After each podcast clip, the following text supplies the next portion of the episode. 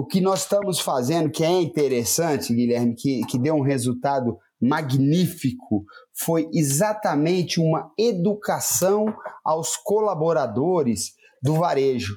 Isso foi interessante o resultado, porque tinha muita gente que trabalhava ali com, com carne suína e não conseguia, e, e, e, tinha muito preconceito. Quando a gente passou a levar esses colaboradores é, é, granjas, aos frigoríficos, às fábricas de ração, mostrar a realidade da coisa, que uma coisa é você dar aquela aula teórica que a gente sempre fez aí no país inteiro.